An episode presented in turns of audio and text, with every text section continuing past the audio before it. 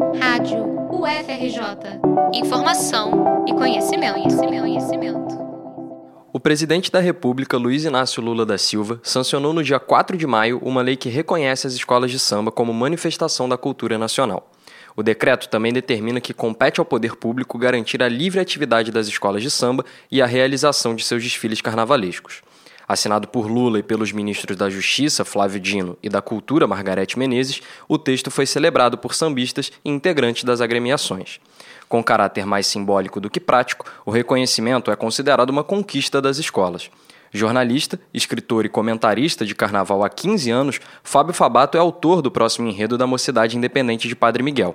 Ele entende que o decreto aponta para uma valorização para além dos desfiles. O decreto que reconhece as escolas de samba como manifestação cultural de alcance nacional, ele é fundamental para o reconhecimento não apenas do espetáculo em si, mas da indústria que mora nele. Né? A longevidade das escolas de samba daqui a pouco caminha para o centenário, ou seja, o concurso das escolas de samba que data de 32 avança para chegar lá e ultrapassar essa marca, mas fundamentalmente nós ainda não decodificamos para o público em geral a indústria que mora num desfile de escola de samba. Fabato lembra que na pandemia a vulnerabilidade dos trabalhadores do carnaval ficou evidente. Ele acredita que a lei ajude a impedir que isso se repita. Durante a pandemia, isto ficou evidente, já que os trabalhadores, naquele momento em que não houve desfile das escolas de samba, ficaram sem emprego e muitos passaram fome. Nós precisamos de políticas que salvaguardem esses trabalhadores. E este reconhecimento, este decreto, aponta para o reconhecimento da indústria e de todas as engrenagens que levam a um desfile de escola de samba. O decreto também pode contribuir, ainda que indiretamente, para a sustentabilidade financeira das escolas de samba.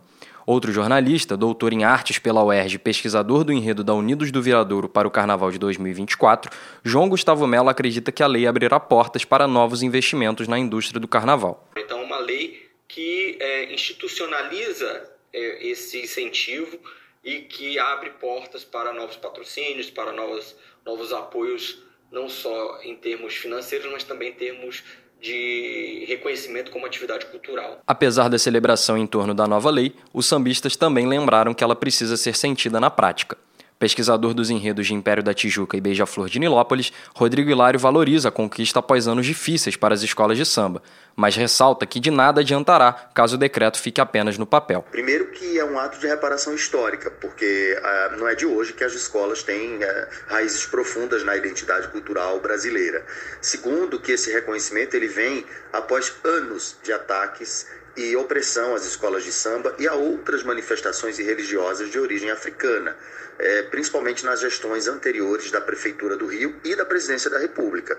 Portanto, a lei que é assinada recentemente ela é importante, mas ela não pode ficar nas gavetas da burocracia. É preciso avançar e garantir a manutenção das escolas de samba e de toda a sua cadeia produtiva, que afinal emprega milhares de profissionais e artistas. No Rio de Janeiro, as escolas já aceleram os preparativos para os desfiles de 2024.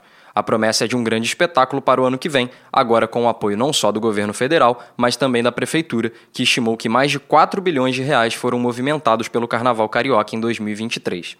Tanto do ponto de vista financeiro quanto no aspecto cultural, as escolas de samba agora são, de fato, reconhecidas e valorizadas pelo poder público. Reportagem de Pedro Guevara para a Rádio FRJ.